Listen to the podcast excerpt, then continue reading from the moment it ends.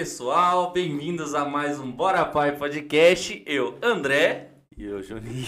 Vou explicar por causa desse fafafala pessoal. Os caras estão me zoando aqui que eu tô parecendo presuntinho, cara. Só porque Quem- eu tô de rosa, mano. Quem Tá contou essa calúnia? Quem co- colocou essa calúnia? Quem em colocou, né? Mentira. Não, Ei, não Juninho. confirmo. Ó, os caras. Os caras Matheus, é você é zica, hein, mano? Você tá colocando ficam apelido me no zoando cara aí. aí, Eu tenho que abraçar o apelido, né? Vou fazer o quê? Se ficar puto é pior. Bom, eu, André, E eu, Juninho. Juninho. Com um convidado muito especial na nossa rodada de política, de terça-feira especial para todos vocês escolherem bem o candidato que, que a gente tá apresentando aí. E não Escolhe um esquece- dos candidatos E não é esquece sucesso. do triplo C. Curta, curte. compartilha e comenta. Ajuda muito o nosso trabalho. Não esquece de se inscrever no nosso canal, de, de se inscrever lá no Instagram e no Facebook também. Ajuda muito. E deixa eu tomar meu, minha aguinha aqui. Tá bom. Então tá bom, já falou demais, né? Agora vamos deixar o convidado falar. Hoje a gente tá aqui com o ilustríssimo companheiro já nosso aqui de longa data, companheiro Paulo Búfalo, eleito vereador aqui de Campinas, é, que já tem, é o segundo mandato, Paulo? Quarto mandato. Quarto mandato? Quarto mandato. Quarto mandato como vereador aqui de Campinas. É, já tem uma história bonita aqui na cidade e hoje a gente trouxe ele para falar como pré, pré não, né? Agora já é candidato, Candidato. a deputado estadual. Isso aí. Muito prazer em te receber e muito obrigado por ter aceito o nosso convite. Fica à vontade para suas considerações iniciais. Bom, André, Juninho, né, eu é que agradeço aí a, a acolhida aqui, né, no Bora Paê podcast. Eu acho uma iniciativa bem, bem importante, né, de diálogo aí popular com a comunidade, né, sempre garantir esse engajamento, essas prosas. E estou aí à disposição para a gente trocar ideias, né, sobre a política, mas é evidente sobre a trajetória, o cotidiano aí também. Paulo, a gente sempre tem uma pergunta protocolar aqui do início, né? Ah. Fala um pouco de você, quem que é Paulo Búfalo, da onde você veio, como você construiu sua trajetória até aqui, né? Desde Ah, criança, em desde Barbacena. Não, no meu caso, criança foi aqui em Campinas mesmo, na Vila Carlito, né? É, hoje ali toda aquela região é conhecida como Parque Prado. Só que ali é Vila Carlito, é, Jardim dos Oliveiras, Vila IP, Nova Europa, enfim, então aquela região. E onde é o, o- o Parque Prado, ali era uma fazenda a, conhecida, a família era eglantina, né? Então a, fa- a fazenda também levava esse nome. E era uma fazenda de eucalipto, café, tinha gado, enfim. E meu avô veio para cá ainda no, no início do século passado. Eles, eles estavam ali na região do, do Traviú, em Louveira, e ele veio para cá, comprou uma área, uma pequena área ali no, é, na Vila Carlito, né? Na- entre a José de Maré, tem a antiga estrada velha de São Paulo, a Washington Luiz. Uhum. E ali a família ficou, né? E, e meu, meu pai, meus tios, enfim, eles foram trabalhar na Fazenda Eglantina, né? No, no café da Fazenda Eglantina, no cafezal ali. E depois, e aí depois foram, eh, meu pai foi autônomo da, da construção civil, inclusive, né? Essa identidade aí Ah, com, legal. com a categoria. E Ele era pedreiro? Pedreiro. Pedreiro depois passou a ser mestre de obras, tinha alguns, alguns trabalhadores que atuavam com ele, mas infelizmente nós perdemos ele cedo, em 74. É, poucos, de nós, poucos ali do- dos meus tios tinham transporte, né? E um dos tios tinha uma perua Kombi. Nós fomos um casamento. Ali tinha uma, uma parte da família na região do Guanabara. Nós fomos um casamento e na- no retorno, ele, eh, o meu tio trouxe as mulheres e crianças. Eu tinha sete anos à época. Eu vim. Depois ele voltou buscar uma das irmãs dele que ficou, não coube na primeira viagem, e os, e os homens, né? E aí acabou sofrendo um, um acidente gravíssimo ali na Washington Luiz, na próximo da Ma- da Marechal Carmona, no, no Instituto dos Cegos, e levou então cinco pessoas da família ao todo, sendo dois da minha família, meu pai e um irmão, que à época tinha 19 anos. Então nós sempre vivemos naquela região e infelizmente com essa tragédia, né, muito cedo para alguns, e que acabou levando uma parcela da família. E aí depois nós ficamos ali, o, eu me casei posteriormente, mudei na Vila Maria. A Vila Maria é entre o Leonor, a, a Vila Marieta e a Ponte Preta. Então, aqui na região sul da cidade. Então, isso foi a minha trajetória de criança até, até hoje nesse aspecto. Do ponto de vista da militância, eu, é, eu fiz Senai, né, no, fiz mecânica geral, entrei ali em 82, mas depois de já ter experimentado trabalhar no Mercadão, trabalhar numa mercearia que era ali na subida da José de Mareter, atrás da, da igreja Santa Terezinha, ali trabalhei um ano numa boteco, meio mercearia ali. Depois fui para o Senai, fiz mecânica geral, fui trabalhar numa empresa lá em Vinhedo, uma metalúrgica. Ela era metalúrgica, só que era do ligada, vinculada ao, ao Sindicato dos Abrasivos uhum. de Vinhedo. Ficamos ali, fiquei ali por 15 anos praticamente. É, aí eu fui torneiro mecânico, atuei na, na manutenção e, e ferramentaria durante alguns anos. Depois fui é, processista e, e, me formei engenheiro durante o tempo que eu trabalhava lá. Engenheiro mecânico. Mecânico, uhum. mecânico. A galera eu, da engenharia tomando conta. É, na, na, na, verdade, na engenharia, eu, é, eu entrei, eu tinha entrado na biologia. O problema era uma coisa concreta, como que sobrevivia, né? Porque aí... Cara, eu sempre quis ser é, professor de educação física. Ah, é? é e, eu, e eu também esbarrei nisso aí, de como que eu ia sobreviver? Se eu queria dar aula mesmo no estado, aquela é, coisa. As condições dadas. É. Aí eu, tenho, eu falo isso com os, com os meus alunos hoje, porque é o seguinte, né? Tem hora que você tem que fazer uma opção. Eu uhum. fiz nesse momento. Se eu deixasse a época esse trabalho como, como metalúrgico, de certa forma especializado, o, os recursos que eu teria não seriam suficientes para pagar a universidade, né? Uhum e também fazer os corres aí da família, né, que na época é, tinha que fazer. E aí então eu saí da biologia, é, tranquei a, a, o curso, né, fiz um ano e fui para engenharia, me formei engenheiro, especializei na área de materiais, enfim. Quando eu saí de lá, eu estava na indústria ainda, aí eu já pedi para que saí da, da indústria e fui para a educação. Aí eu fiz mestrado e desde 94 eu sou professor lá no Bentão. Então essa a trajetória é, profissional. Agora, na militância, logo que eu fui para é, para Carborundo, né, lá em Vinhedo, essa, essa empresa, então já tinha uma acompanhava o movimento sindical, enfim, uhum. e tive uma oportunidade aqui em Campinas, um convite de, um, de uns camaradas aí para ir é, numa é, participar da pastoral da juventude, que era da minha região, e aí eu me engajei, né? Me engajei, a gente tinha um grupo muito atuante, nós ficamos lá durante um período, assim, de talvez uns cinco ou seis anos, né? Até que nós tivéssemos um problema de uma, uma expulsão de, de cinco, seis de nós, né, eu e minha companheira é, de vida até hoje, né, que estávamos juntos nessa, e mais três camaradas lá. Fomos expulsos, fomos para um outro lugar, e foi, isso acabou abrindo possibilidades nessa militância também, porque eu fui atuar num grupo. Qual de... foi o motivo da expulsão? O motivo foi nossa relação com o MST. Já ah, aquela época. Né? Ah, é, já, então, já era algo meio é, arbitrário. É, né? é, porque havia aqui em Campinas, foi um polo muito importante a partir ali da, da Assembleia do Povo, né? Havia o, o, as comunidades eclesiais de base estavam muito atuantes aqui.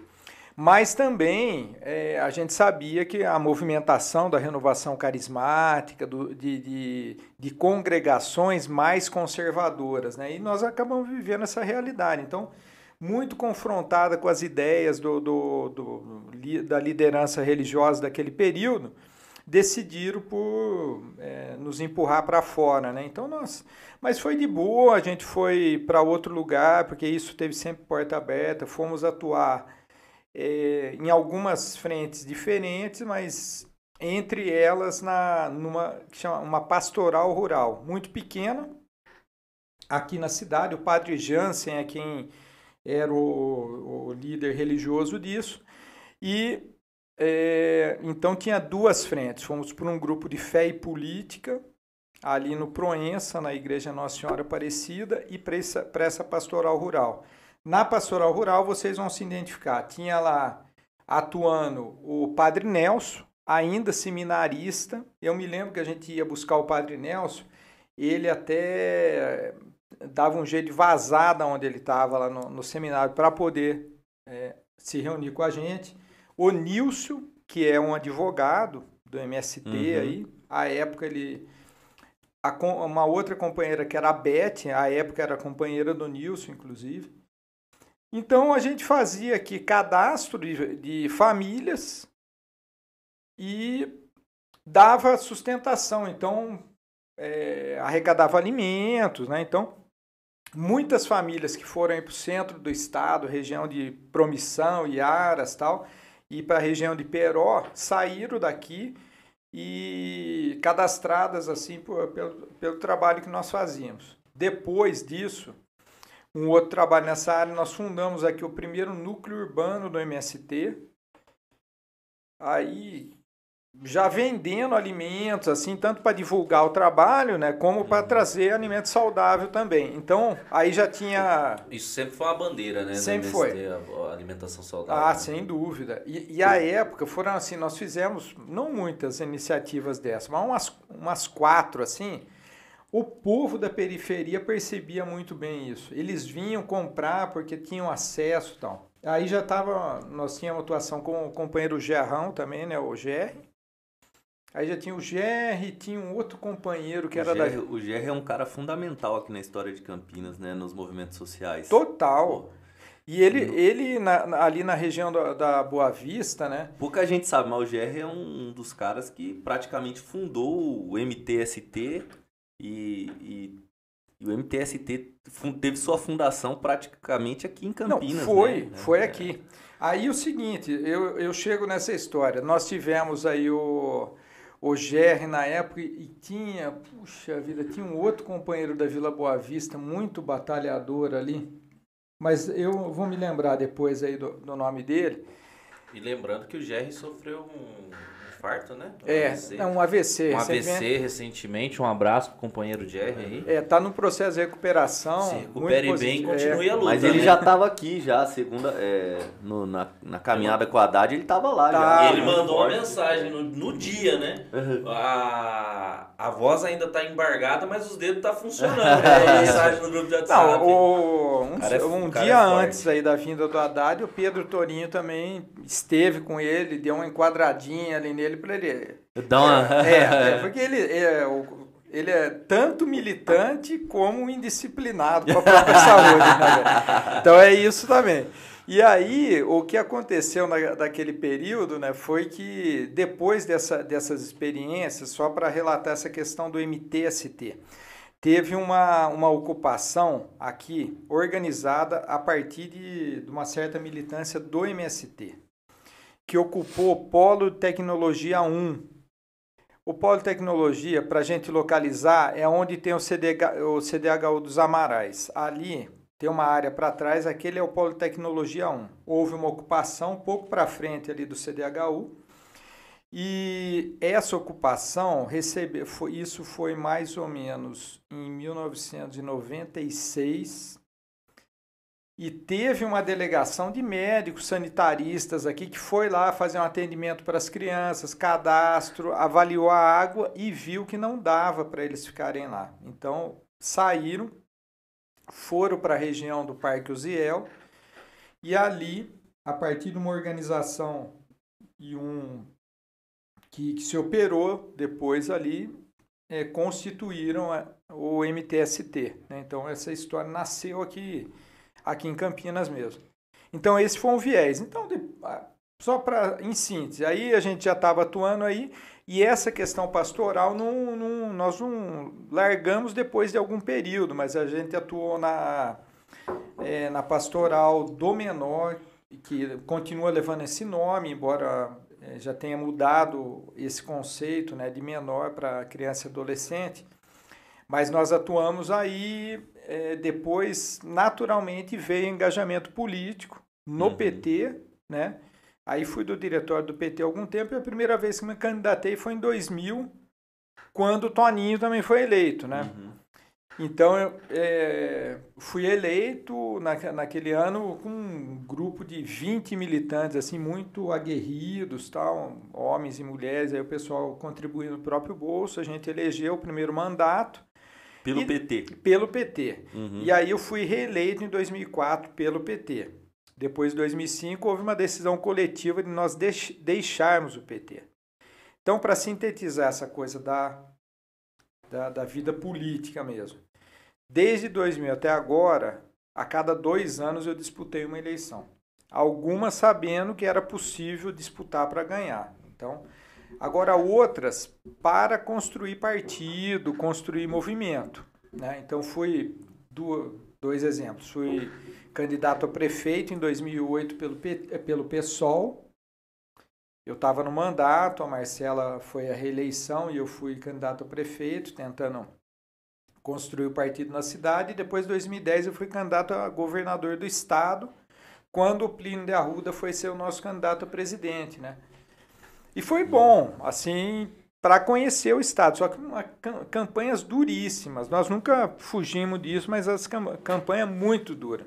Eu viajei um carro, o, o Estado aí com, com um carro próprio e tal. Às vezes uma pessoa acompanhava, às vezes não. Uhum. Mas Puxado a campanha Puxado. de governador, hein? é, eu fiz uma viagem de avião que foi ali para a barranca lá do, do- da, da região ali da Presidente Epitácio, né?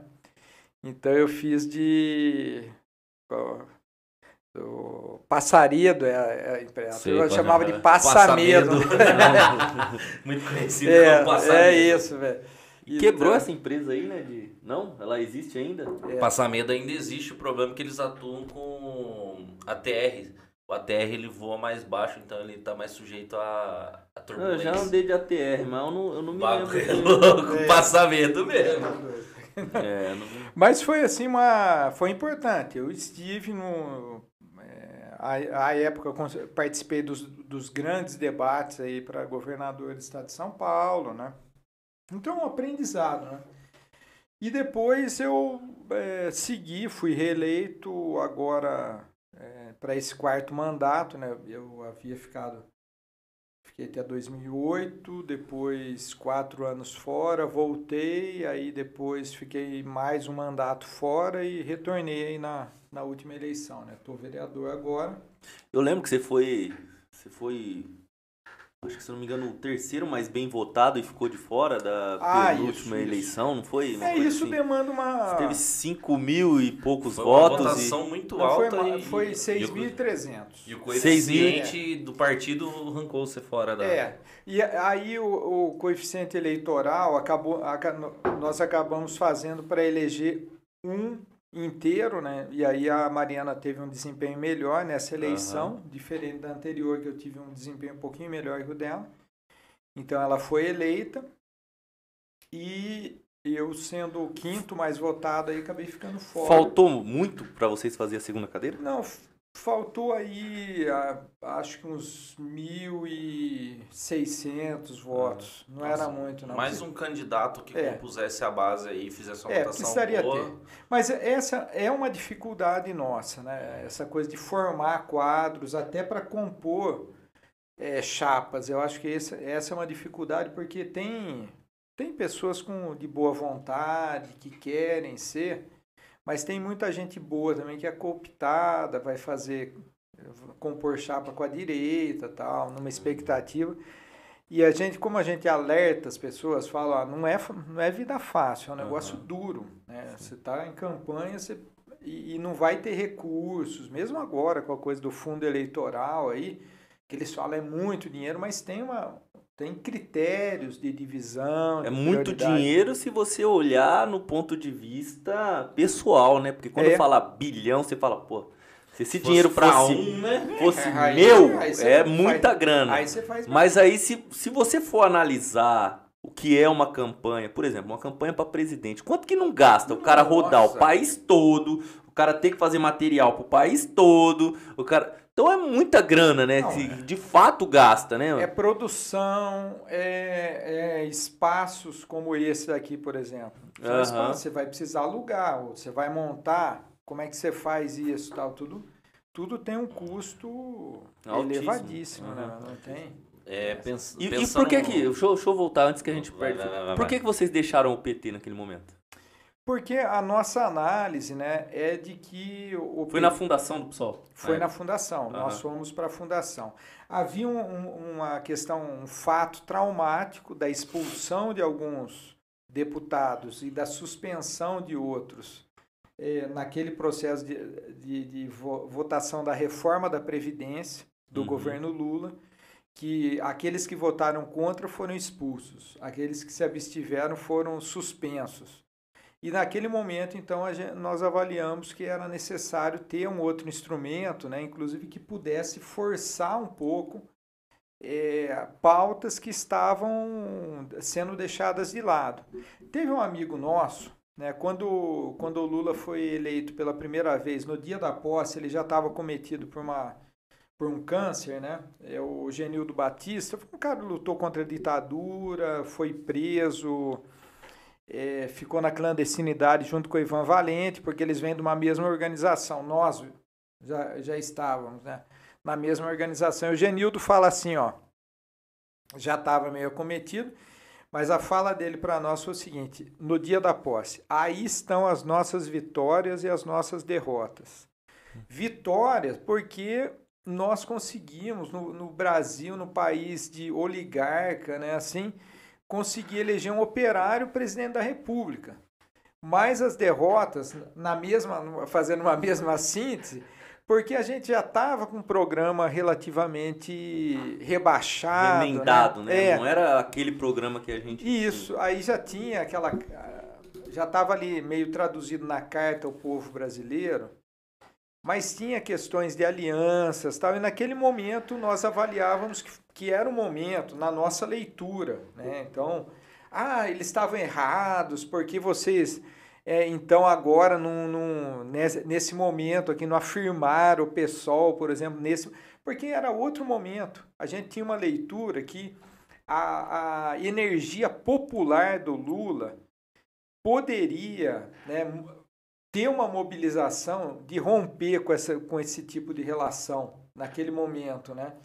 E quando apostou em fazer outro caminho, é errado, a história vai avaliar. Agora, a conjuntura nos trouxe a necessidade absoluta de nos unir todos, assim, né? Lutadores sociais, comunistas, eh, socialistas, enfim, para Aham. É, poder. naquele momento a gente estava discutindo um melhor projeto para o país. Hoje a gente está discutindo um mínimo que seja um projeto, né? Porque É, não, não, tem. nós não queremos- existe, né? Nós queremos respirar, né, velho? Respirar. Não, tá dando para Porque respirar. eu lembro que em 2006 foi a primeira eleição que eu votei. 2006. Era a segunda. Era o segundo mandato do Lula. O PSOL era a criação do PSOL em 2003, né? Foi criado o PSOL e 2006 lançou Heloísa Helena como presidenta, né? É E aí eu não votei no Lula, eu votei na Heloísa Helena. O Lula levou no primeiro turno. É. é. O Lula levou no primeiro turno. Não, mas- E eu, eu trabalhava na Unicamp na época. Ah, e lá na Unicamp o PSOL era muito, Muito presente, atuante, né? né? Até hoje é, né? E aí eu lembro que na época, nos debates lá, né, e tal, aí o pessoal, ah, vou na Heloísa Helena, vou na Heloísa Helena. Eu não, não sabia nada. Foi o primeiro contato que eu tive, assim, é, mais incisivo com militância, né? O pessoal acabei indo na onda, eu votei na Heloísa Helena e perdemos na eleição, né? O Lula levou no primeiro turno. É. Como vai levar agora de novo? Não, eu. Estamos trabalhando para isso. Não, a, que- a questão, assim, né? Tem várias. E eu perdi a oportunidade de votar no Lula, né? É. Eu vou votar a primeira vez agora. Se não votar agora, vai apanhar de chinelo. Cara, e tem, ó, tem muito estudo para ser feito nessa área, nós mesmos, assim, para o legado da esquerda, para as nossas experiências, porque efetivamente você tem o seguinte, ó, é, naquele momento você tinha uma história de construção diferente, porque o, o PT ele nasce de uma energia popular, né? várias frentes, é, uma parcela que vem do, do, antigo, do, do antigo do, do Partido Comunista, vários militantes que lutaram contra a ditadura, as, o movimento progressista da igreja, tudo isso vai afunilando na construção do partido. Quem, quem estava alojado dentro do MDB à época, então havia essa energia popular para a construção. E o pessoal não. O pessoal nasce um pouco da, da, da, do rompimento com isso. Então, nós sofremos com isso toda, todo tipo de, de, de problema. Do tipo, tipo assim, gente conservadora que achava legal, por exemplo, a Heloísa Helena citar que o, que o Lula não tinha ido, ele próprio tinha, tinha declarado em determinadas circunstâncias, ah, não, não, eu não leio além da página 15. Gente que achava isso bacana, ah, vamos votar contra. Gente que era anti-esquerda, né? veio, veio para o pessoal, alojou uhum. no pessoal até que começou a, a sair. Outra questão, vem com uma energia de uma juventude muito importante, mas que não viveu a experiência de construir uhum. o, o, o PT. De, vem com uma outra experiência. E essas realidades todas elas precisam ser é, ainda muito refletidas a respeito disso, né, dessa uhum. construção. E do ponto de vista programático também, a, primeira e até a segunda eleição, a primeira mais. O programa do PSOL para o Brasil era muito frágil. A gente vinha justamente apontando críticas, mas não havia, não havia um programa pensado profundamente para os problemas brasileiros mesmo. Por exemplo, o PSOL, não o PSOL só, mas outros partidos também que se dizem assim mais à esquerda. Porque tem partido hoje que fala, ah, o PT é de direita, por exemplo, né? Aquela, aquela retórica. Você, você acha que, tipo assim, por exemplo, o PSOL, esses outros partidos assim que se dizem mais à esquerda, é, você, a, a, concepção do que é realidade utópica e o que é de fato realidade que, que pode ser feito né, em um país democrático, com 210 milhões de habitantes, com uma imensa diversidade é, cultural, né, é, financeira e de todos os aspectos que a gente pensar. É, você acha que não falta assim pensar mais critérios, né? Porque eu vi que aonde houve sucesso, falando até do pessoal mesmo, uhum. né? Onde houve sucesso é, nas campanhas, até para governador, onde se ganhou a eleição, foi com um pouco mais de pé no chão. Né, onde o, o candidato ali colocava o pé no chão e falava, oh, não é bem assim, né?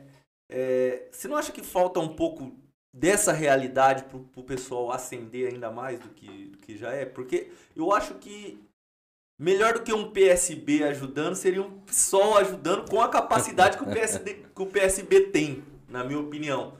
Né? Eu, é, é o que eu acho que falta às vezes para a gente poder estar tá ainda mais bem acompanhado do que a gente já está, entendeu? Não, não, eu... não, precisar tirar, por exemplo, um Marcelo Freixo, que, pô, eu achei que foi uma perca muito grande pro pessoal. Não, então, Juninho, o, o, que, o que ocorre é o seguinte, o, o resultado do que vai ser o... No, não o desempenho político, mas o, o a vida partidária, é, o seu, a forma de que você vai, vai se apresentar para a sociedade, enfim, né? E mesmo o programa, porque no, no, nós da esquerda sempre no, nos escoramos no programa que você vai apresentar para a sociedade. E, e, os no, e o nosso programa, ele precisa ser utópico, ele precisa ser avançado, responder a problemas assim radicais, né, no sentido da gente pegar mesmo a raiz do, dos problemas é, brasileiros, enfim, internacionais, da classe, enfim, que vive do trabalho. Mas a experiência também e o contato com a realidade, sem dúvida, é importante. Uhum. É, porque é, nós lidamos, por exemplo, aqui, é, você pega uma cidade aqui da nossa região, né, da região sul, sudeste do país. Nós temos uma situação do orçamento é, total que, que tem aí na, na, na cidade, talvez você conte aqui. Do, ó, é, tem uma situação assim, daquilo que é arrecadado no país inteiro, 70% vai para a mão do, da União, 20 para 20, 20 e pouco para a mão dos estados e o restante fica no município. Então, muita coisa que é arrecada aqui vai para a União. Então, a dependência de uma cidade aqui do orçamento da União, daqui da nossa região, é, é retornar cerca de, sei lá, 40%, 50% da União e do Estado. Então, o restante, com toda essa divisão que tem, então o município consegue arrecadar aqui, os municípios daqui. Um município do, como lá do norte, depende 90% de recursos que vêm da União. Uhum. Então, ganhamos, por exemplo, a Amapá. A Amapá tinha 900 trabalhadores, servidores públicos, que não ganhavam um salário mínimo. Uhum. É, trabalhadores da educação que tinham tipo assim, 80% do que eles recebiam era uma, uma coisa chamada regência ou coisas assim, é, uns penduricalhos na folha de pagamento. Então tudo isso parece, ah, vamos mudar essa realidade, vamos mudar. Só que aí vem a lei do piso salarial, por exemplo. Para o cara é, pegar e elevar o piso a, até o valor que ele, que ele deveria ter, porque aí você é, é, propunha-se lá o governo, então vamos fazer o seguinte, a gente dá tipo 40% de reajuste e pega uma parte da regência e transforma em salário real para atingir o piso. Uhum. Não, não se admitir. Você barra na é. lei de responsabilidade é, fiscal. É, e aí caíram. Aí isso foi uma das coisas muito tensas, muito tensa e uma experiência. Então a gente vivia o seguinte: tinha duas cidades que a gente administrava à época. Essa é, Macapá e aquela que era, puxa vida, aquela do Rio de Janeiro, capital da cachaça. Peraí, os universitários estão mandando aqui. Vai tá. continuando que os universitários estão mandando tá, aqui. Eu, eu... E, e, só, e como diz o do Bonner no Jornal Nacional, erramos. Em 2016, 2006, a eleição foi ganha no segundo turno contra o nosso atual vice. Sério? E tal cara. 2006? Os universitários mandaram aqui, ó. 2006 foi no segundo turno contra o Alckmin. Sério? Ah, verdade. Falou das privatizações, bateu muito nas ah, privatizações. E isso colou no Alckmin, né? É, agora colou, agora né, tem que escolar essa bosta. Nossa senhora. senhora. Meu Deus. Difícil. Como que a gente consegue viver com toda tanta coisa nova. Mas enfim, mas vamos lá. É Itaocara a cidade. Aí, Itaocara. Aí era a capital da cachaça. O, o campo partidário que ganhou era extremamente companheirado, enfim, e tinha uma, uma posição muito contundente no interior do partido, né? E vamos romper com a lei de responsabilidade fiscal, enfim, todo, a esquerda reivindica isso. Nós precisamos derrotar essa lei. Uhum. E, de fato, ele começou a adotar uma postura. Mas não teve dúvida, o mecanismo, que é o mecanismo da lei, tesourou repasses da União para a cidade. Hum. E aí, servidores das portas da prefeitura. Nossa. O prefeito não teve dúvida, foi a Brasília, chamou a bancada do, do PSOL e chamou a bancada do PT para intermediar a retomada do repasse. Um companheiro da bancada do PT diz o seguinte para o prefeito: olha, nós vamos lá, mas nós vamos com a bancada do PT. A bancada do PSOL fica de fora dessa negociação, porque ele sabia que seria aprovado, retomaria o repasse e tal. E o prefeito foi perguntar para a bancada do PSOL o que fazer imediatamente aceita, aceita porque é isso que vai resolver essa questão, a sua contingência com os servidores e servidoras, porque não tinha dinheiro para pagar. E resolveu essa Remédio amargo, mas necessário. É, né? então nós vamos viver essas amarras. Nós vamos viver essas amarras. Não é que nós não tenhamos que enfrentar, mas nós precisamos trabalhar com as condições que estão dadas. Então a Revolução Brasileira ela demanda essa leitura que o Juninho falou. diversidade, tantos dialetos, línguas é, diferentes faladas em cada canto desse país, realidades diferentes, enfim. É, então, isso nós precisamos compreender. A esquerda brasileira precisa dialogar com essas coisas. Não é abrir mão do seu programa radical, mas é dialogar com a realidade. É, isso vem na pergunta que eu queria fazer, é, é justamente nisso. Você teve uma grande votação como vereador e mesmo assim se manteve no partido, sabendo que com, poderia se, re, se eleger por um outro partido, manteve posição. Isso é para marcar posição e realmente construir um partido, né? Isso é importante. Qual, como você vê essa importância de se manter e construir o partido? Veja só, tem os momentos que nós nos permite fazer essa movimentação, atuar com a, com a radicalidade necessária. Florestan que é aí um, um, intelectual brasileiro que nos orienta na, na política, né? Ele, ele diz o seguinte, né, que nós precisamos atuar por dentro e por fora da ordem, mas sempre contra a ordem que está aí. Então, nesse sentido, é, nós precisamos, a partir dos nossos mandatos, ser tribunas, assim, é, tribunos populares, dar voz às pautas populares, às lutas sociais tal. Mas nós temos que saber também alguns momentos de, de é, recuar a ideia do Lenin, né? de, de um passo atrás, é, dois atrás para dar um à frente. Então, essas coisas que, que vão. É, é, vai no, no, nos dando a experiência para poder fazer essa, essa movimentação. E por fora da ordem, é um, é um movimento atuando, estando organizado, tendo experiências novas, como vocês estão tendo aqui no, no Bora Paê e tal, para poder ir mantendo essa. É, a base que você está dialogando emulada, né? a fim de mudança, pensando coisas novas, tal, pensando é, coisas assim que que não são pensadas no cotidiano. Né? A ideia de. Aí trago um outro intelectual aqui, Paulo Freire, né? que acreditava nessa capacidade né, das pessoas lerem algo, ter oportunidade de ter contato com umas coisas dessas que nós estamos discutindo e pensar coisas que nós não estamos pensando assim, aqui, nesse momento, né? Você acha que é importante uma renovação, assim, a esquerda começar a pensar porque é um, é um discurso muito falado. Né? Eu defendo esse discurso também. É, mas você acha que renovação política, mas renovação, renovação mesmo. Né? Daquela que, tipo assim, você vai ver, puta, eu nunca vi esse cara aí.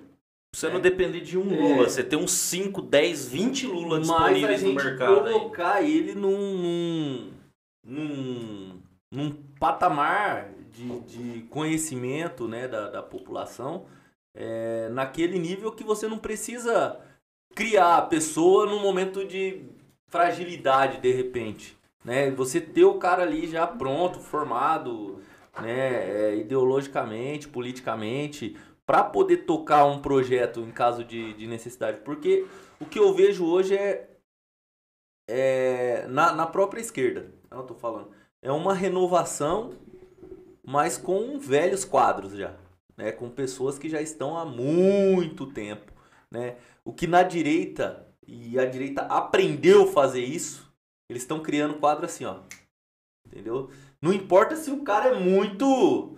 Se o cara tem muito conteúdo. Isso daí eles não levam muito em consideração. Mas é assim, ó, do dia pra noite surge um maluco ali e ele tá eleito deputado estadual estouradão, assim. Deputado federal, então, mais aquele ainda. Nicolas lá, coisa Não sei nem quem é aquele cara aí, do nada né? explode. é novo, né? Um adolescente, Então, eu acho que assim, o que, o que a esquerda vem perdendo de espaço, na minha opinião, é com relação a isso. Os quadros estão...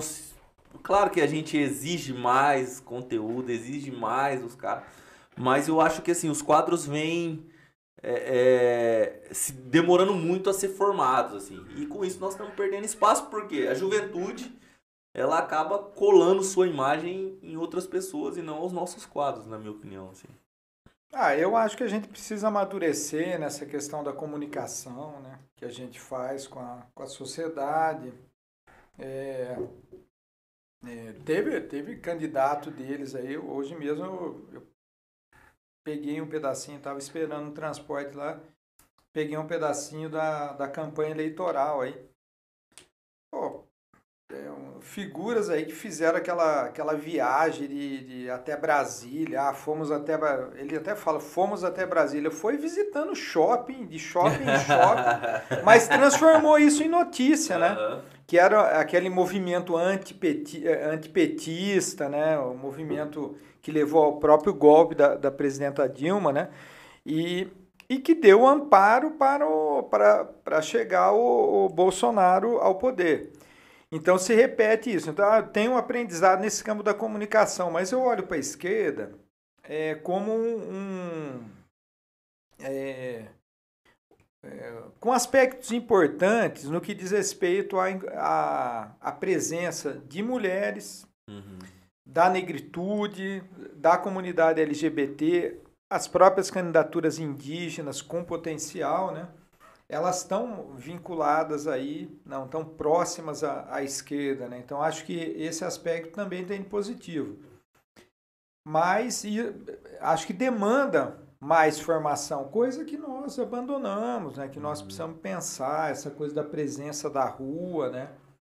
E por isso também esse clima beligerante desse momento aqui em particular incomoda, incomoda essa, esse aspecto, porque as pessoas também fica, ficam temerosas com esse contato da rua, né? É um, é um passo para você manter o contexto que está aí dado, né? Então, mas eu acho que você tem razão nesse, nesse aspecto é, que, que eu acho que tem que mover é, não só a esquerda, aquele, né? O, o, conjunto do... Aquele, aquele é. menino lá tem... Deve ter o quê? 20 anos?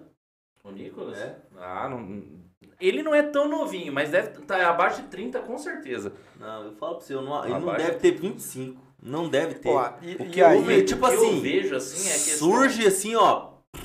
E pronto, eu, uma, uma mãe falei lá, com quanto tempo aquele cara construiu uma candidatura? Em dois anos ele construiu uma candidatura meu, de muita Quanto votação. tempo a gente demora para construir uma candidatura? Ah, beleza, é. o cara tem dinheiro também, o cara investiu muita, muita grana. Mas eu vejo Mas, essa questão, mano, Juninho, de tipo a nossa construção é de base, a construção deles é muito rasa. Então é mais fácil você construir uma, uma, candidatura de direita do que de esquerda. Mas eu também acho, nesse mesmo sentido, é o quê? Não é tão abraçado quanto deveria ser. Mas será que a gente, não, a gente também não deveria ter uma comunicação rasa, de fácil entendimento? Não, a comunicação sim, mas a criação do, do militante ali, nossa, é muito mais estruturado. É igual a gente, a gente viu, a gente é, também fazendo uma campanhazinha aí da, da CUT aí, as brigadas digitais. As brigadas digitais é nesse sentido de tornar um conteúdo mais simples, mais acessível, é, porém, tem uma um, por trás desse conteúdo acessível tem um texto bem construído tem uma tese bem construída não é simples assim e, o, e a gente vê que a fake news em si a, o movimento de, de direita aí, ele é basicamente baseado no é isso e pronto, é minha opinião e pronto, minha opinião que vale e pronto e, e faz o estrago que faz a fake news, né? Não, acho que pode ser um aprendizado importante esse momento político aqui que nós estamos nos debruçando também sobre essa coisa da comunicação, né? O que está sendo dito, enfim. É, porque a gente, o que nós estamos vendo nas ruas agora, na, nas portas de fábrica, em escolas tal, é que as pessoas elas estão é, dispostas a... A receptividade tem sido boa? Não, tem uma boa receptividade, mas as pessoas que, que antigamente às vezes não se manifestava, agora elas já estão mais Disposta dispostas, mesmo quando é uma resposta negativa a você elas estão fazendo. E também tem, tem situações extremadas que pessoas não faziam. Por exemplo, de pegar um material que você oferece, que você não está distribuindo, feito uma, sei lá, uma, qualquer material de, de propaganda. Você, você tenta ali fazer uma. trocar uma ideia, né? E aí você oferece, a pessoa pega e, e amassa e rasga, enfim. Uhum. Então, é, é, de certa forma, ela está dando vazão também a uma, uma situação que ela não faria em outra circunstância, né? Sim. E, então, acho que isso está muito presente, nós precisamos ficar atentos, inclusive, como é que a gente se, movimento aí nesse, nesse momento. Aí falando em eleição, né, a gente está trocando ideia Aham. aqui já, acho que uma Eu ia falar agora, 40 não, minutos. eu ia falar agora. Vamos falar sobre a sua candidatura. A gente falou bastante. Ó, pessoal, esse é o Paulo Búfalo. Isso. Vocês já conheceram ele pra caramba, agora vamos falar, Vamos falar pela frente, não Não, pra, ainda pra trás, falar né? mais umas coisas aí que eu é, é, já vou começar contando a história. Lá em 2010, quando fui candidato a governador, então a Mônica Iose, que estava no CQC ainda, ela estava fazendo aquele quadro lá que fazia cinco perguntas para os candidatos para ver se acertavam ou não. Tipo a. Cara, eu errei a pergunta onde nasce o Rio Tietê. Falei Rio Grande da Serra, não era, do outro lado, né? Que é Salesópolis, né? Então, essa foi a única que, que eu errei na época. Mas ela me perguntou antes na, na prosa ali. Ela falou, para que time você torce, seu candidato? Eu falei, é Ponte Preta. Ela falou, mas o candidato não pode falar. Pois é, começa enganando daí. né? Porque eu não tenho problema de falar né, é, que eu torço, porque é, eu acho que essa é, é uma questão que dialoga muito com a vida das pessoas, porque as pessoas mudam de religião, de família e tal, mas de ti- clube de futebol não. Muito difícil. Verdade. É. Eu já passei por umas 3, 4 religiões, mas o time, mesmo não sendo muito fã ali do Santos, é o mesmo desde que eu me conheço É, por então, gente. e isso é uma coisa que dialoga. Mas eu aprendi a gostar da Ponte Preta. Eu sou flamenguista. Ah, não, mas a ponte Mas pra quem é de Campinas tá, mas tá no assim, coração, né? Minha adolescência foi assistindo o jogo da Ponte, assim, porque meus amigos lá. Tinha muito corintiano também, pra falar a verdade. Muito corintiano, mas que gostava da Ponte Preta. E a gente ia assistir jogos da Ponte Preta, assim, muitos e muitos e muitos e muitos. Tá. E Não, aí. então, e aí eu acho que isso, é, ela tá na essa coisa do futebol, tá no, no, no coração das pessoas, né? Agora a gente tem que saber lidar com isso, Aham. porque geralmente não vai ser isso que vai definir quem vai ser um bom ou um mau político na, na atuação, né? E uma outra coisa que eu queria... é, Mas também não precisa ser, é, como que é, bandeirinha que cada estado que vai, cada estádio que vai, colocou a camiseta diferente, é, né? não, aí não dá. né? A Aí é gente outra sabe que coisa. o Papito é Corinthians Aí é campanha. e tá lá. Não, mas o Papito não ficou se vendendo, não. Só um Zé Oreia aí que tá fazendo campanha pra reeleição que, Não, é, que faz essas e- palhaçadas. E a outra coisa do futebol, assim, é que eu continuo jogando futebol é, no domingo. Né, nós somos campeões ali do, é, da categoria 50 a mais, né? Da Olimpesec, aqui na cidade de Campinas, a Olimpíada do- do- dos clubes aqui da região. E eu jogo lá nos servidores e nós fomos campeões ali em cima do, do Valiense, jogando lá no, no campo do, do Valiense. Caramba. Joga em que Que posição? Não, eu, É, pergunta. Aqui é. eu tô jogando na lateral. Eu Tá jogo jogando- ge- geralmente na lateral esquerda, agora no time eu joguei na lateral direita. Ó, Ah, tá bem, ambidestro, tá bem. ambidestro. Não, tá bem. Pô, o lateral corre pra caramba, velho. é, mas não dá, é veterano. É, veterano, 50 Veterano a não mais, velho. Não, a É. bola tem que correr. Não, mas nós estamos lá, então eu queria aproveitar aqui e mandar um salve aí pro, pros colegas, a companheirada lá dos servidores aqui, que, que é a É, Associação o, o de Petorim veio aqui e falou que você joga bem. Ah, o é? Petorim joga bem também, o Petorim? Não, ele, ele joga, cara. ele tá, já tá fora de forma. É, precisa, ah, cara, precisa aí de um, de um- de um personal, aí um professor de educação física, Juninho. Vai lá, cara, começa a experimentar. Não, mas eu não sou, não, não sou. Eu acabei virando engenheiro também. Vai colocar ele em forma, porque... Não, eu também tô muito fora de forma, não dá. Vai ser velho. dois, né? Precisa de um, né? Vai contratar e vamos treinar Não, nós- junto. É três então, porque ó. Sabe, quando o Pedro estava lá no- na, na Câmara, nós estávamos no, no mandato juntos lá, nós jogávamos sábado às sete da manhã, Nossa. Aqui na rua Iporanga, ali na. Que é, hoje é a escolinha. Não, já era, a escolinha de São Paulo. Para que as pessoas saibam, é, é na, naqueles campos de Sintético. so- sintético, onde foi gravado aquele, aqueles filmes Vai Que Dá Certo. Uhum. Sabe? Aquelas sei, cenas sei. do campo de- foram gravadas ali. E a gente ia lá sete da manhã, né? Então ia ah, assessores, tal, o pessoal que trabalhava na Câmara, nós íamos lá. Cara, mas era um show de horrores. né? Mas Só jogava. ter que acordar às 7 da manhã no, No sábado. sábado, eu já não né? Ah, não. Nossa, tem que ter força de vontade. Mas tá bom, aí. É. Bom, Mas e aí então, chegamos à candidatura. Vamos lá. Paulo Búfalo, qual que é o número? 50777. Boa. Quais são suas propostas aí para o pessoal de casa conhecer um pouco melhor e entender por que votar 5777? Ah, então eu venho de uma dessa militância, né? Lógico, junto com essa atuação profissional, enfim, então a educação para mim é, um- é uma questão central, né? E em particular ali a, a educação do, do Centro Paula Souza é, é, o, é a instituição do Estado de São Paulo que administra as escolas técnicas e as FATECs, né? Pelo Estado afora.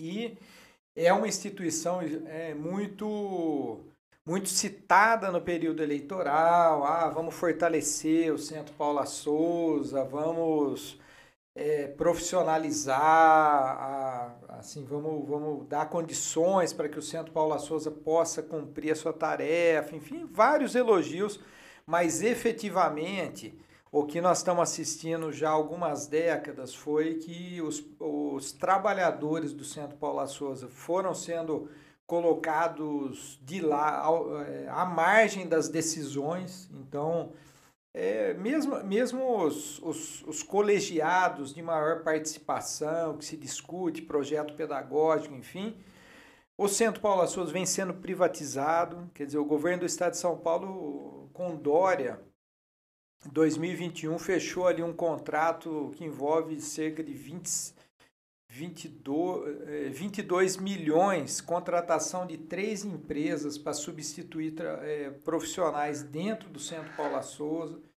né? Então, eh, vem nesse modelo privatista do Estado brasileiro. E, além disso, a, a própria vocação do Centro Paula Souza ela vem sendo alterada. Né? Então, de uma, de, uma, de uma instituição de formação técnica e tecnológica, muito mais como um centro de profissionalização para ficar vendendo essa ideia de que não, é preciso fazer empreendedorismo, você precisa ser um cara que tenha. É, tenha competência para é, competir na meritocracia, enfim, né?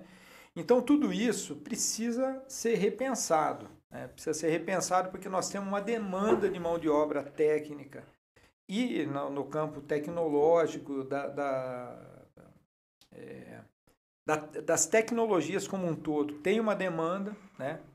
É, por exemplo, citar o setor ferroviário, tem demanda por mão de obra, o setor naval no Brasil tem demanda por mão de obra. Então, qualquer um que fale em retomar crescimento, desenvolvimento de indústria no país, vai precisar é, formação é, profissional. E além dessa formação profissional, pensar uma coisa que seja emancipatória, que o cara tenha uma noção do que, que ele está fazendo na sociedade. Porque essa ideia da meritocracia, nós temos que dizer, né, meu?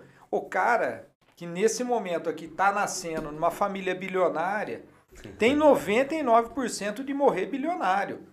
Sim. E aqueles e, e aquele, aquela imensa massa que está nascendo nesse momento numa família miserável, vai morrer numa família miserável. Sim. É bem o que a gente estava discutindo aqui não antes tem, do programa é, começar. cara, não tem oportunidade que vai fazer mudar isso. Então vamos dar real pro cara. Né? Porque aí ele vai começar a batalhar por um certo equilíbrio. Vou fazer né? a pergunta para ele. Existe, existe neoliberalismo no centro democrático? A gente tava, a gente tava fazendo uma discussão pesada aqui. Tava... Deixa pro final, deixa pro final, Não, deixa ele só- falar do Continua, programa. continua. Não, mas é, isso daqui me lembra duas citações que eu sempre costumo usar do, é, do, Edu- do Eduardo Galeani, Veias Abertas da América Latina. Né? Uma delas ele, fa, ele diz assim: ó, quanto mais liberdade você dá aos negócios, mais cárcere você vai precisar para quem sofre com os negócios. Então, essa, Essa é a lógica do Brasil hoje, é, né? É, essa é uma realidade. E aí, logo em si, na sequência, ele diz o seguinte: eles não contavam com uma, uma situação, não contavam assim, não que eles sabiam mas eles não contar, não, não levam em consideração o fato das pessoas é, é, se reproduzirem, né? E gostarem de se reproduzir, porque gostam da, do contato humano. De, então eles não, ele diz assim, né, talvez esses termos, eles não contavam com esse pequeno, não contaram com essa pequena virtude aí do, do uhum. é, das pessoas que é se reproduzir, que é transar, que é fazer sexo, enfim, e se reproduzir, né? E, e por isso eles vão criando os mecanismos de, de controle. E a Viviane Forrester, isso nós estudamos esse livro. A Viviane Forrester é uma, é uma poetisa, mas, mas também é, estuda a sociedade mundial, uma francesa, né? Foi um livro que a gente estudou aqui quando a gente estava debatendo essa questão do neoliberalismo, da coisa da interna, internacionalização. E eu me lembro, a primeira vez que eu ouvi falar foi o Padre Ferraro, na pastoral do Operário. Ele estava no evento, ele trouxe esse livro, depois nós compramos tal. Muita gente leu. Mas ela diz o seguinte: que é, o neoliberalismo, né, que estava ali emergindo, ele ia aguçar muito uma situação de que uma parcela da humanidade é, ia ser, ele ia prescindir dessa parcela da humanidade. Ela citava já a África subsaariana, saariana, né, como essa parcela, porque jamais ia voltar a ser incluído como consumidor.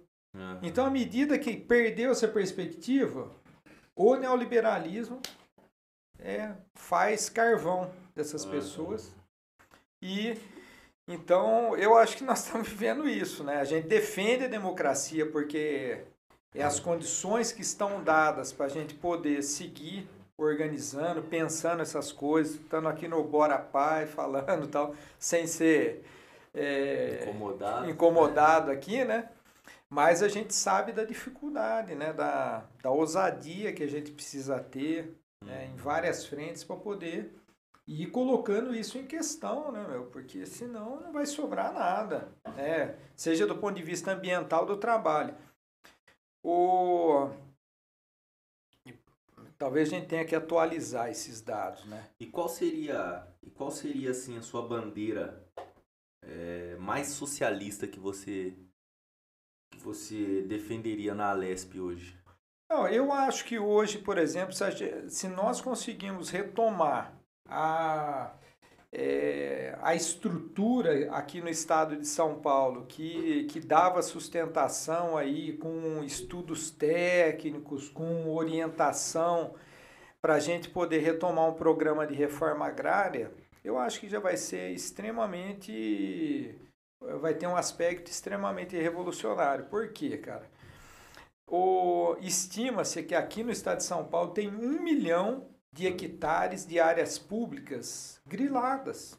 Uhum. Só no centro do estado, uma coisa irônica, mas trágica ao mesmo tempo, quando o MST, é, alguns anos atrás, derrubou lá com, com, entrou com o trator naquela fazenda, supostamente da Cutrale, derrubou 3 mil pés de laranja, aquela região tem 3 milhões de pés de laranja. Uhum. E aí deu aquela uma repercussão, o MST teve que chamar muito movimento para lá para poder dialogar sobre isso, dizer por que, que eles estavam fazendo aquilo. Então, a região de Aras, é, falam de cento, 120 mil é, desses hectares lá de terras griladas com laranja, pinos, eucalipto e tal. Ironicamente, eles chamam essa região, eles chamam de Santo Henrique. Por, não, não, tem Henrique, né? É, tem lá um, eu, outro dia eu pesquisei já há algum tempo, tinha um, um, Santo Henrique lá na Itália. Mas por que que eles chamam? Porque Henrique... Fernando Henrique? Não, era o dono do cartório de Aras, especialista em grilagem de terra. Nossa.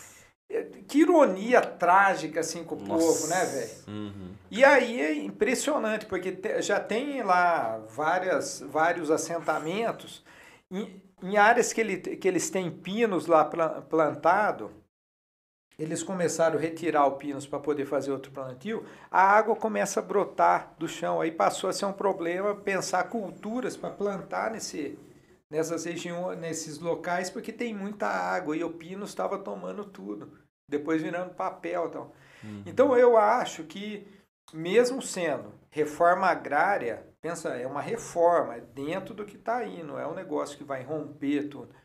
Mas é um programa interessante. Já vai ter um aspecto extremamente avançado se a gente conseguir é, levar adiante, né, é, junto, que seja o governo do Haddad, é, pautas que possam ser possam levar isso. Essa seria a minha próxima pergunta. Você acha que o perfil do Haddad é, ele consegue compreender essa nossa conversa aqui a respeito desse tipo de ação? Não, acho que consegue, porque. Ou depende de quem vai levar a discussão para ele? Assim? Não, o que acontece, né? Nós temos que, que, que ter noção dessa, do, do, do fato de que, atuando no parlamento, às vezes as pessoas perguntam, ah, mas você não vai poder fazer isso através de uma lei, você não vai. É, você não vai decretar isso lá na Assembleia Legislativa, mas você vai fazer a proposta de uma dota, da, da, uma dotação orçamentária, você vai trazer essa pauta é, através de uma audiência, você vai dar visibilidade, você vai estar lá do lado da, do movimento, fortalecendo isso, levando essas coisas para a tribuna, dialogando com o governo. Eu não. Eu, bom, aqui em Campinas, quatro mandatos eu já fui base do, do governo, até líder do governo e fui oposição. Então sei do que eu estou falando, assim é possível você criar esse, essa pressão popular, você ir é, no, no, no chefe do Poder Executivo, no seu governo e criar esse movimento, né? Uhum. Então é isso, é precisa ter vontade. Eu acho que o Haddad compreende, porque ele está aí com três ou quatro pautas muito voltadas para isso. Por exemplo, a, a coisa de zerar o ICMS da cesta básica. Zerando ICMS de cesta básica, o MST é quem produz mais comida é, orgânica. orgânica aí. A gente pode começar a pensar nisso, né? Pensar na comida na mesa, acompanhada com qualidade, com é, qualidade sem, de alimentos sem agrotóxicos, enfim, pensar na proteção ambiental. Acho que tudo isso uhum eu percebo que ele tem, tem sensibilidade, ele está olhando no, no projeto, no programa que ele está propondo, São Paulo nos Trilhos. Há décadas a gente discute a questão de estender novamente. Show de bola é. aquele projeto. Se sair do papel, meu Deus. É, o, a questão do. Se não, vai sair do é, papel, não, é isso, nós vamos botar o. Nós estamos anotando lá. tudo para poder é cobrar. Mas o lobby do, da borracha é foda, cara. O lobby da ah, borracha. Mas ah, é sem isso. dúvida. É, é, o, ganhando a presidência, ganhando o Estado, é hora de romper, né? Com a burguesia. É hora da gente mostrar a força do, do povo. Não, tem, tem, que trazer isso para a pauta, porque não tem sentido o Estado mais rico aqui da federação. Lobby, e o lobby da borracha e aqui em São Paulo, o lobby dos pedágios, né? Porque aqui, meu amigo, aqui o bicho pega. Aqui, você ir na praia ali, você gasta mais de pedágio que de combustível. Nossa, aí, vamos pegar... É, tem um pedágio só ali 18 que é quilômetros, 20 quilômetros. E o povo fala, ah, mas a rodovia é um tapete. É que não foram pro Ceará, por exemplo, que é governo do PT lá. A rodovia é um tapete e não é privatizada. Simples assim. Pois é, é esse desmonte. Então, acho que eu destacaria essa pauta tal. Embora tenha outras, uhum. é, isso tem muito a ver, né? O, o, parlamentar ele precisa ter essa sacada, né? Uhum. De, e a, não é o, o, parlamentar, mas a equipe também. Aqui em Campinas, por exemplo, em 2002, teve um circo, não, em Hortolândia, ele estava aqui na, na região, um circo que abandonou dois leões lá. Quando, foram, quando identificaram, um leão já tinha morrido e o outro, não sei, foi para algum espaço, mas o circo. Acho que foi para o Zoológico de São Paulo, se não é. me engano. Eu sei lá, uma coisa desse tipo. Nós fizemos uma lei que proibiu os rodeios aqui em Campinas, que sobrevive até hoje. Quando o Beto Carreiro era vivo, ele chegou a ligar no, no, no, nosso gabinete, falando, não, eu estou indo para Campinas com a quarta geração do Faísca e eles me disseram que eu não vou poder fazer um desfile com montado no Faísca. Não vai poder fazer o desfile com Faísca, porque a gente sabe que vocês, para poder disciplinar os animais num circo ou em outro local, não tem outra saída, gente. Não tem. É, não é só uma coisa de, de você treinar o animal. Tem uma coisa de tortura. E o boi, o cavalo, não pula no rodeio se você não tiver o sedem apertando ali o, o testículo dele, né? Porque não pula. Uhum. Então isso é, a gente trouxe. Então foi uma pauta que nos colocou também no diálogo com o setor, isso é importante, Juninho, com, o setor, esse setor de proteção animal, por exemplo, se, é, é, ele é muito, é, extremamente plural, tem uma diversidade muito grande, inclusive dentro das classes sociais. Então, quando você entra nessa pauta, você começa também a inserir outras coisas, né? Uhum. É, seja da, do ponto de vista da cultura, dos interesses da classe e tal, e vai começando a perceber e vai influenciando. Então, acho que o mandato, os mandatos, eles coletivamente, eles precisam estar muito preparados para enfrentar isso, né? E aí nós achamos que temos experiência parlamentar, temos uma noção, assim, da, da realidade, estamos dispostos, assim, a transformar sobretudo nesse momento, a nossa tarefa, a grande tarefa do, é, da, da nossa candidatura é derrotar Bolsonaro e ajudar a derrotar o bolsonarismo. Né? Então, recuperar a condição aí da gente pensar um programa democrático popular. Acho que essa é a principal. Agora, tenho plenas condições, capacidade, conhecimento suficiente do Estado de São Paulo para poder estar ali na, na Assembleia Legislativa e seguir fazendo coisas que nós já estamos fazendo aqui a partir de Campinas, né? Então, eu penso em atuar, área de educação, área de, de cultura, sou presidente da, aqui da, da Comissão de Cultura da Câmara, né? Tenho conhecimento na área, elaborei já algumas legislações, né? Tenho, depois de, de tantos anos atuando no parlamento, um conhecimento profundo da questão do planejamento orçamentário, batendo o olho ali, eu já sei o que, que o governo está pretendendo com, uhum. com planejamento orçamentário, enfim, né? Então, essas coisas a gente já quer levar para a Assembleia Legislativa, né, velho? Com certeza. Legal. Paulo, é o seguinte, é, a conversa tá boa, mas o tempo é curto, né? Eu sei que o tempo passou aqui que a gente nem viu. É, e a gente tem alguns protocolos finais aqui que a gente costuma fazer. É o primeiro é, aí atrás de você tem um quadro, né? Que todo mundo que vem aqui assina esse quadro pra gente. Então você pode ficar à vontade aí. Assinar ao vivo? É, assina Isso, ele ao vivo aí, aí mesmo. João Danica, outras, pode, outras pessoas ah, aí. Ele fica fixo. Ah, é, ele fica fixo. Tá legal. Outras tá pessoas já assinaram ele pra gente. Enquanto isso, a gente vai dando um salve aqui nas interações. Legal, Você faz aí, André? Faço, faço sim.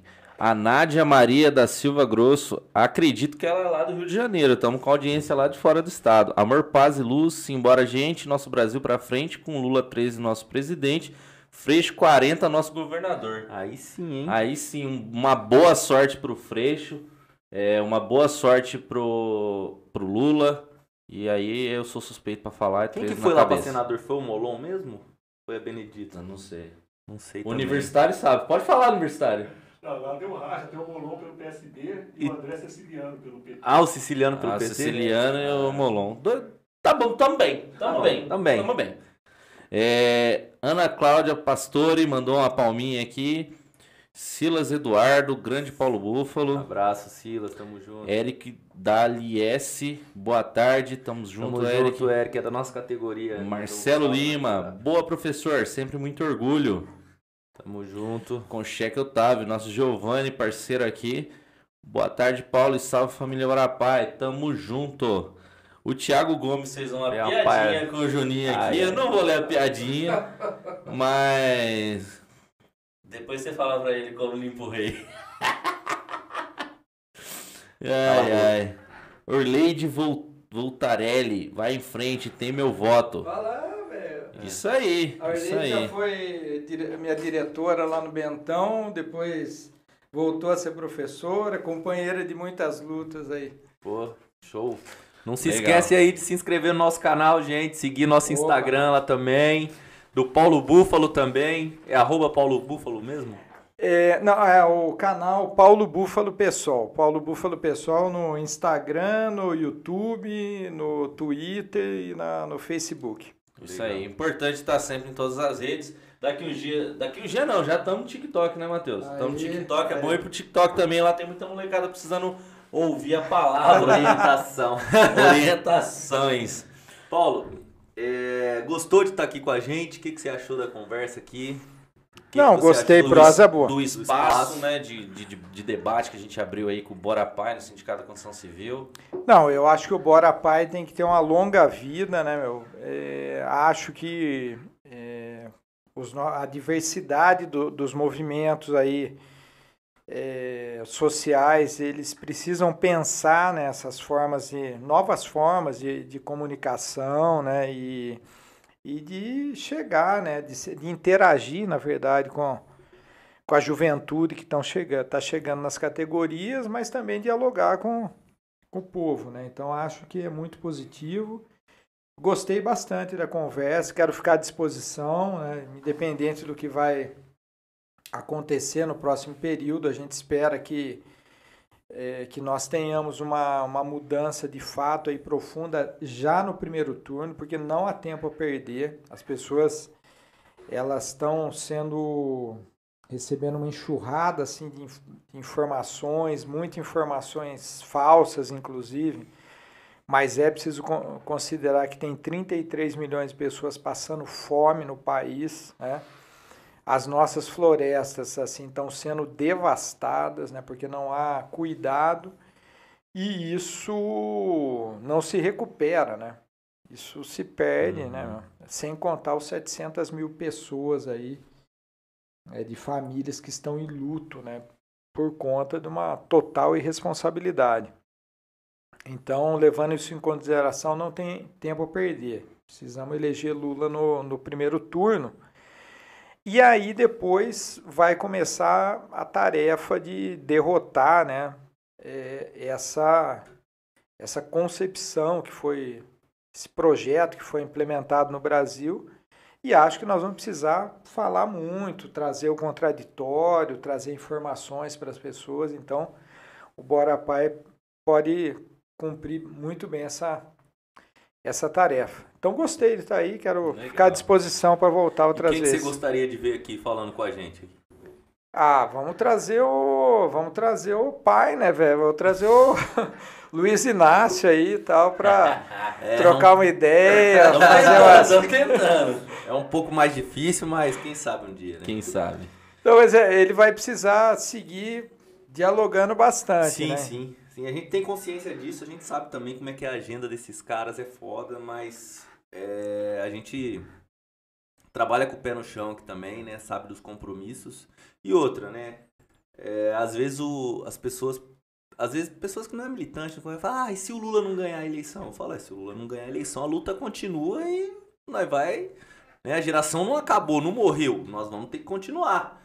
Né? Então eu acho que assim, ganhando ou perdendo, a gente tem todo um trabalho a ser feito, né? Do mesmo jeito que com o Lula ganhando a eleição, a luta continua e nós vamos ter que construir o governo. Exatamente. O, Bolso- o Então- Bolsonaro pode ser derrotado na eleição, mas o bolsonarismo ainda, Ainda vai tá perdurar um gente- pouco, é. né? E a gente vai precisar dialogar muito e Então combater a gente muito tem isso, muita né? coisa a ser debatida aqui ainda. Eu Ah, acho que tem e- muito e- conteúdo a ser colocado e, e a gente vai ter que, que dialogar aí na. Não, e aí Nos o- quatro cantos do é, país, né? Mas, mas se não conseguir também que ele venha aqui, o Bora Pai pode ir até ele lá. Pode, sem problema ser. É, e, e aí, gente. A eu- nossa porta tá aberta. Se a de lá tiver também, nós vai, pega os equipamentos e vai lá. É isso aí.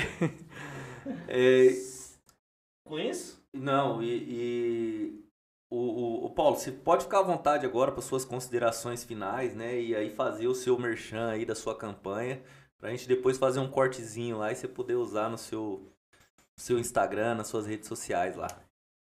Beleza, então estamos falando aqui do Bora Pai, na cidade de Campinas, iniciativa importantíssima aqui da companheirada do Sindicato da, da Construção Civil e outros movimentos sociais. É, quero agradecer aqui o espaço, onde tive a oportunidade de falar um pouco da nossa candidatura a deputado estadual para a Assembleia Legislativa. Quero então dizer aqui, fazer um chamado às pessoas a se engajarem nesse próximo mês, aí, 30 dias, é, para, para as eleições, um, um pouco mais. Nós precisamos eleger Lula para derrotar Bolsonaro e o bolsonarismo. Aqui no estado de São Paulo, eleger Haddad. E para que eles possam, de fato, implementar um projeto popular, é preciso eleger bancadas fortes tanto no Congresso como na Assembleia Legislativa.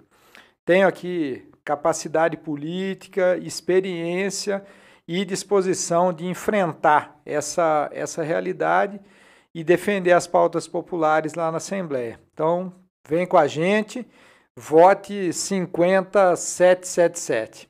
Valeu aí. Muito obrigado, Paulo Búfalo. Muito obrigado, companheiro Reginaldo, né? assessor dele que teve aí com a gente. Nosso universitário que tava soprando aqui no ouvido. Ajudou tá inteirado de Tá tudo. inteirado, tá por dentro. E com isso, gente, a gente encerra mais um Bora, pai! Tamo junto.